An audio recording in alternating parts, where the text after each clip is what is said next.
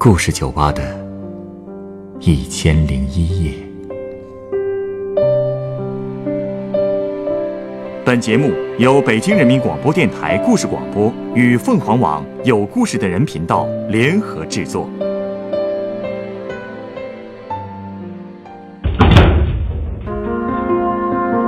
欢迎来到故事酒吧。今天来到酒吧的这位客人，曾经在天津一家星级酒店里上班。在酒店工作，每天免不了要和各种各样的人打交道，其中有很多让他印象深刻的人和故事，有的惊险，有的温馨。这其中又有哪些故事让他至今难忘呢？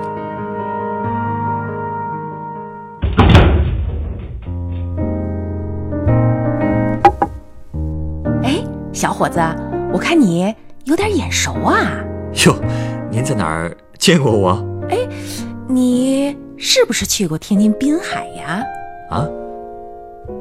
哦，哎哎，对，好多年前的时候确实去过一次。哎，您怎么知道的？哎，我猜你应该是住过我们酒店。是吗？嗯，您在滨海那边的酒店工作？是啊，所以啊、只要是去过店里边的客人，我都有印象。哟，您这么厉害啊！嗯我靠这个吃饭吗？哎，不过在酒店工作，真的是什么人都能遇到，什么故事都有，有不少还挺惊险的呢。惊险？嗯，难道是有什么灵异事件？哎，你看你这恐怖电影看多了吧？灵异事件倒是真没遇到过啊。其实和那些鬼呀、怪呀相比，我告诉你，人才是更可怕的。您的意思是？前段时间新闻不都报道出来了吗？说北京有个住酒店的姑娘半夜被陌生男子拖拽进房什么的，你听着就吓人，是不是啊？我们那边也发生过类似的事情。就说有一天晚上吧，正赶上我值班，我的工作就是走走楼层啊，给客人送第二天的早餐券啊之类的。结果我走到九楼的时候，突然就听到这九零六的房间里边有姑娘喊救命，喊的还挺大声的，你知道吗？哟，那怎么回事啊？哎呀，我也不知道呀。当时已经是晚上八九点钟了，楼道里边特别安静，那两声救命吓得我这一激灵啊！当时我就觉得不对劲儿，这肯定是有什么事儿，你知道吗？我赶紧跑到前台一查记录，我发现啊，这九零六号房住的是个二十二岁的小姑娘。我一下子就想到了之前那个新闻，哎呀妈呀！我越想越害怕，就打电话给我们值班经理。结果这值班经理说让我先去敲门，他马上就上来。那您就去敲了。哎，这一个人是不是有点危险啊？哎呀，没办法呀，谁让我们是干这个的呢？是不是有责任保护住客的安全？但我心里我也害怕呀，我就想了，万一出来一个拿刀的男的，再把我也给捅了，这可怎么办呢？哎，不过呀，怕归怕啊，我还是去了。当时啊，我就先敲了两下门，一听没动静，我这心呐、咚咚咚咚，当时都快跳出来了，你知道吗？然后啊，我又用力的敲了两下，哎，就听见里边有一个男的声音：“谁呀、哟，这还真有个男的呀。嗯，这人谁呀？我当时我是吓傻了，我就说：“我说你好，我是这个酒店服务员，请问您需要什么服务吗？”当时这屋子里男的就凶巴巴的说：“不用了。”你说这我还怎么接呀？啊，正好这个时候我们经理已经上来了。我们经理那可是个五大三粗的北方男人，一米八几的大个儿，往我旁边这么一站，呵，我觉得还挺壮胆儿的。我们经理啊，又接着我敲了两下门，说楼下这天花板漏水，怀疑是你们楼上这水管漏了，我们要进去检查一下。哎，这理由好啊。嗯，后来那男的给开门了。那男的磨叽半天，在里边磨蹭来磨蹭去，好一会儿开门了。哎呦，我一看，三十来岁，一脸横肉，上半身光着，胸前还纹着一头大老虎，两只胳膊也都是大花臂。看着就跟那黑社会似的，哎呦，可吓人了。我们进去之后，发现确实有个小姑娘缩在床边，穿了一件睡袍，头发也乱七八糟的，抱着膝盖正在那发抖呢。我就问她了，我说：“哎，小姑娘，你是不是不舒服呀？呃，用不用送你去看医生啊？”她一脸惊恐的想说什么似的，结果这眼睛一瞟那男的，又闭上嘴没说什么了。这，这绝对有问题啊！可不是嘛，那男的呀，估计就是怕我们起疑心，就不耐烦说说不用，他没事儿。我看经理啊，假模假式在那屋子里边检查水管，我也就跟着四处转悠。哎，对了啊，我们进屋的时候啊，还发现这垃圾桶里有一个用过了的针管儿。针管儿？嗯，这这这男的吸毒？切，八成是。那报警啊，还等什么呀？小伙子太年轻了，不是？这个时候你就得讲究技巧。当时啊，我们经理就跟我使了个眼色，他说了一句：“嗯，好像没什么大问题。”这儿我一个人就行了。刚才过来的时候啊，我看见楼道里边好像来了几个警察，可能是出什么事儿了。你去那边盯着吧。我这个时候就点点头，还故意补充了两句。我说：“啊，好像是啊。我刚才上来的时候还看见带着两条警犬呢，估计就在附近呢。”这个时候，那男的脸色唰一下就变了，慌慌张张的收拾了一下东西，连衣服也没穿好就走了。我看那男的走进了电梯，我这才把门关上。结果我一关门，屋里那姑娘哇就哭了。这到底什么情况啊？这是？哎，跟他一聊，我也是才知道，原来啊，那个小女孩叫小薇，西安人，在天津呢，是为了来见网友的。几个月以前，在网上认识了一个小伙子，两个人交换了照片。他说：“这照片上的人呢，就是一个二十出头的帅小伙，大学毕业之后就在自家的企业里边上班。小薇一下子就喜欢上人家了呀，两个人在网上越聊越投机，最后就发展成了网恋。这不，年后小伙子就给小薇发消息了，说给他找了一份文秘的工作，想让小薇啊来天津投奔自己。”两个人一起奋斗，然后攒钱买房子结婚，然后这个小薇就去天津找他了。是啊，而且小薇从小在他们家就是个乖乖女，也没敢告诉自己父母交男朋友了，怕家里人不同意，就编了个谎，说来天津投奔朋友的，这不这才溜出来。哎呦，这小姑娘年纪轻轻的，也太容易被骗了。最后是不是男朋友没等到，却等来了那个男人？太对了，基本上就是这个路数套路。这个傻姑娘大老远从西安跑过来了，结果到火车站的时候，对方没出现，还打电话跟他说单位有事走不开，让小薇呢先到酒店里边去等他。小薇就真的跑到我们酒店来开房等他了呀。谁成想来的人跟照片上的根本就不一样。但是声音是同一个人，小薇这才知道自己是被人骗了。但是呢，想跑已经晚了。那个男的一进来就捂住小薇的嘴，拿刀威胁她说：“敢出声就捅死你。”结果那男的拿走了小薇所有的钱和银行卡，还这……唉，好好的一个黄花闺女就这么给糟蹋了。哎呀，那最后。你们报警了吗？当然报了呀，必须得报呀！还通知了小薇家人，她父母当天晚上就从西安赶过来了，一家三口抱在一起哭。哎，我到现在一想起来那件事儿，我都觉得难受。你说这姑娘以后人生可怎么办呢？是啊，所以那件事以后。我们酒店所有的楼层都安装了摄像头，门口还加了两个保安，看到可疑的人呢，也会多留意，就是怕这样的悲剧再发生。嗯，哎，说起来，你们酒店对客人真的很负责啊。嗯，看来啊，我上次没住错地方。酒店嘛，就是要给客人家一样的感觉，不是？所以啊，我们那儿也吸引了不少回头客。就说以前有一对马来西亚的情侣，男的姓李，女的姓吴，他们就经常来我们酒店住，而且每次都住在幺二零八房间，那是一个豪华套房，位置好，而且屋里有个月台，白天能看海景，晚上能看星星，视野特别好。因为是熟客嘛，所以他们每次来之前，我们都会提前做好准备。比如说，在屋里的桌上放上吴小姐爱吃的芒果和杨桃，给李先生泡一壶普洱茶之类的，尽量让他们有宾至如归的感觉。要说啊，你们的服务还真的很周到。你看看，那是自然了，这是工作要求嘛。我记得啊，有一次正赶上这吴小姐生日。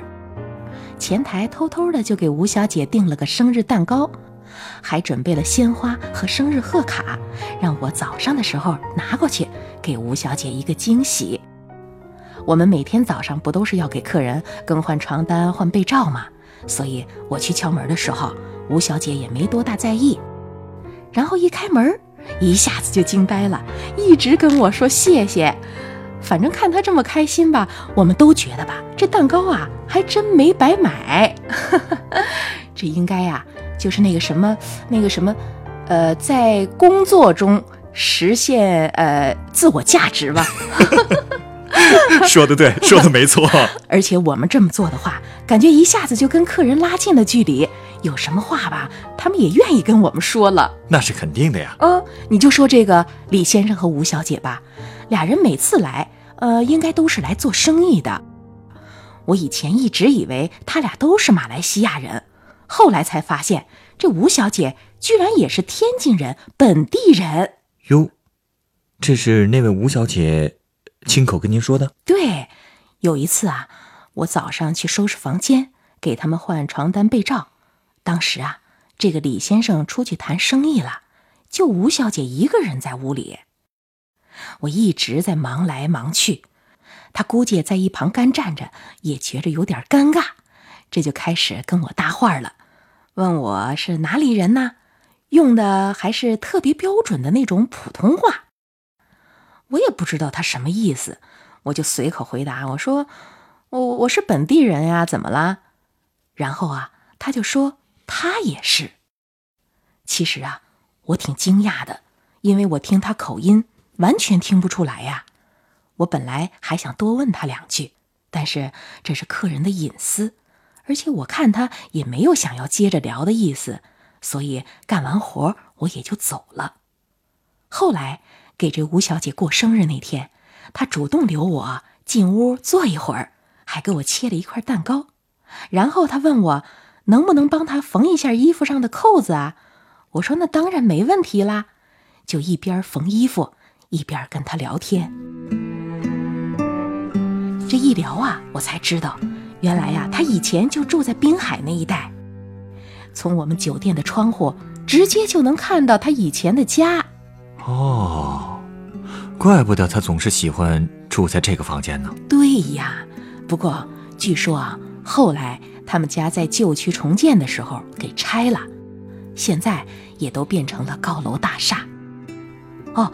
我们那边海上有一座娘娘庙，这吴小姐说，她小的时候经常就跟她的妈妈一起去逛庙会。我看她说的时候还挺感触的，我就告诉她，现在呀，这个娘娘庙扩建了，每年农历二月的时候还有庙会呢，可以去看看，可热闹了。她听我说完也特别高兴，她说。在马来西亚的时候，每年都盼望着能够回来逛逛庙会。那他后来怎么就去了马来西亚了呢？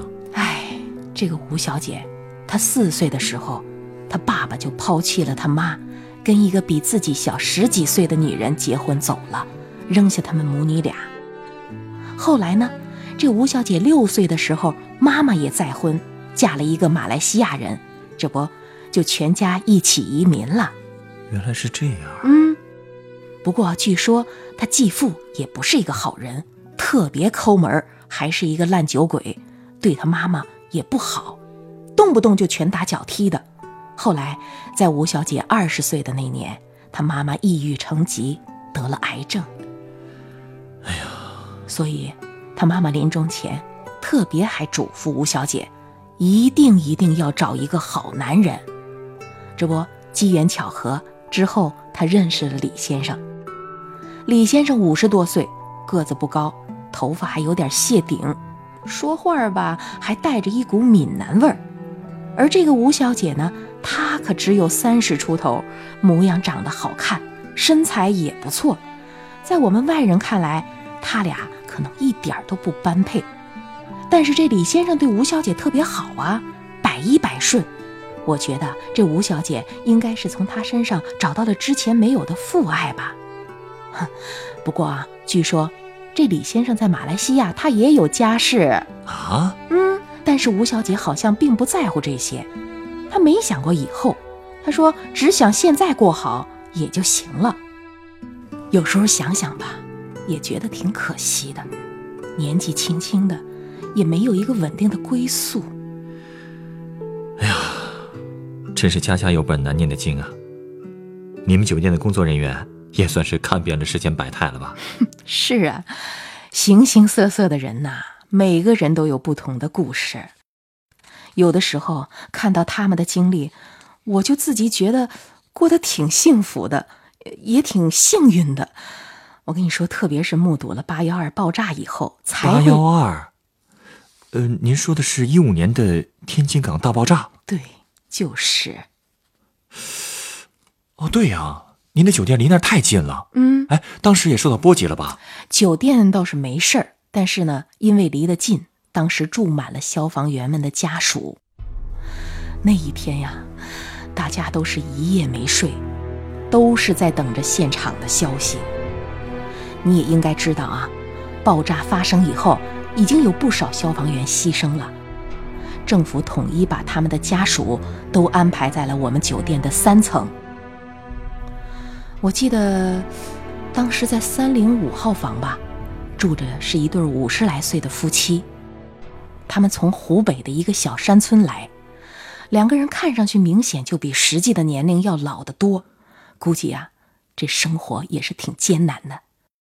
他们的儿子是天津爆炸牺牲的消防员，小名叫壮壮，才十八岁，还是二老的老来子。老夫妻前边有三个女儿，只不过到了第四个，好不容易才生了这个儿子，辛辛苦苦的养到了十八岁，就跟着村里应征入伍了。据说啊，壮壮。是村子里边唯一一个当兵的，入伍走的时候，孩子胸前还带着一朵大红花，全村的人都来送他了。壮壮在村口的时候，还给大家敬了一个军礼，哎呀，别提多威风了。谁能想到，这不，才短短的一年，就阴阳两隔了。哎呀，这事儿。这老两口能受得了吗？那心情啊，应该是比自己死还难受吧。反正这壮壮的妈一听说儿子牺牲了，当时一下子就晕过去了。旁边的医生赶紧就跟着抢救。当时怕是出危险，所以遇难的消防员家属都有医生跟着。这壮壮的妈好不容易给抢救过来了。一缓过神儿，又开始嚎啕大哭。这壮壮的爸爸看着也是个大山里边的硬汉子了，就这样也是蹲在角落里，捂着脸，老泪纵横啊。听他们说啊，这壮壮虽然年纪小，但是这孩子特别的懂事儿，又孝顺，知道家里头不富裕，他每个月在部队的津贴都舍不得花。电话也不怎么打，省下来的钱全都寄回到家里，寄给他爸爸妈妈。哎，当时整个三楼基本上都是这样的情况，那楼道里呀，全都是家属的哭声啊，那场景，我觉得就就真的跟地狱，反正没什么两样了。看他们那样啊，反正我心里当时也特别不好受。后来他们去看了壮壮的遗体，二老受不了打击，都病倒了。后来两天吧，是我去给送的饭，都是原样送进去，原样给送出来。我本来想着去安慰的，可是想来想去呀，我又不知道我该说什么好啊。就这么吧，过了一个星期，烈士家属们纷纷都退房了。我去这个壮壮父母的房间帮忙的时候，发现他们精神倒是比以前好一点了。这壮壮的父亲跟我说，他们要带儿子的遗体回老家。二老虽然没什么钱，但还是为儿子准备了专车。他们说，壮壮是英雄，不能给儿子丢脸，要让他风风光光的回去。我帮他们收拾了行李，目送二老离开，我这心里啊，真不是滋味儿。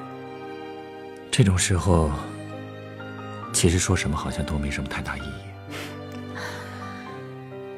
哎呀，别别别啊！这气氛都让我给带成这样了。其实你也挺不容易的，是吧？天天不也是要服务客人吗？有的时候你看还得像这样陪着客人聊天，也挺不容易的。别受影响啊！是啊，嗯，但这工作是我自己的选择。我喜欢听故事，也希望能靠我的鸡尾酒和客人们交流。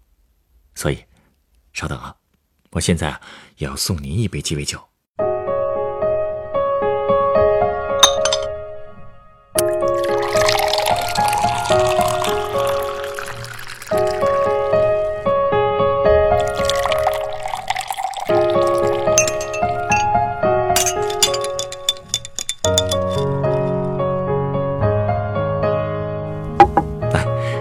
鸡尾酒，它是用干式金酒、前马酒和柠檬汁调成的，您可以尝尝看。啊 我尝尝啊。嗯，哎，还真是有股很香的味道哎。嗯，这口感也是酸酸甜甜的，喝进去胃里还挺温暖的。要的就是这样的效果。这杯酒的名字其实就叫“春天的感觉”。春天的感觉，嗯，大地回春，遍地花香。哎，这酒还真是这个意思啊！我觉得这杯酒啊，也是咱们做服务行业追求的目标。看咱们这行呢，会见到各种各样的人和事儿，满足客人的愿望，为需要帮助的人伸出援手，学会倾听与照顾。我知道了，说白了呀，就是给客人春天般的温暖，对不对？您呀，不愧是同行啊！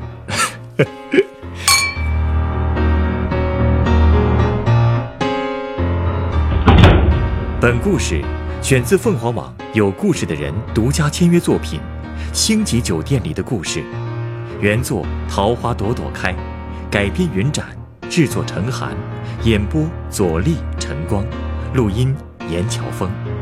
人人都有故事，欢迎搜索微信公众号“有故事的人”，写出你的故事，分享别人的故事。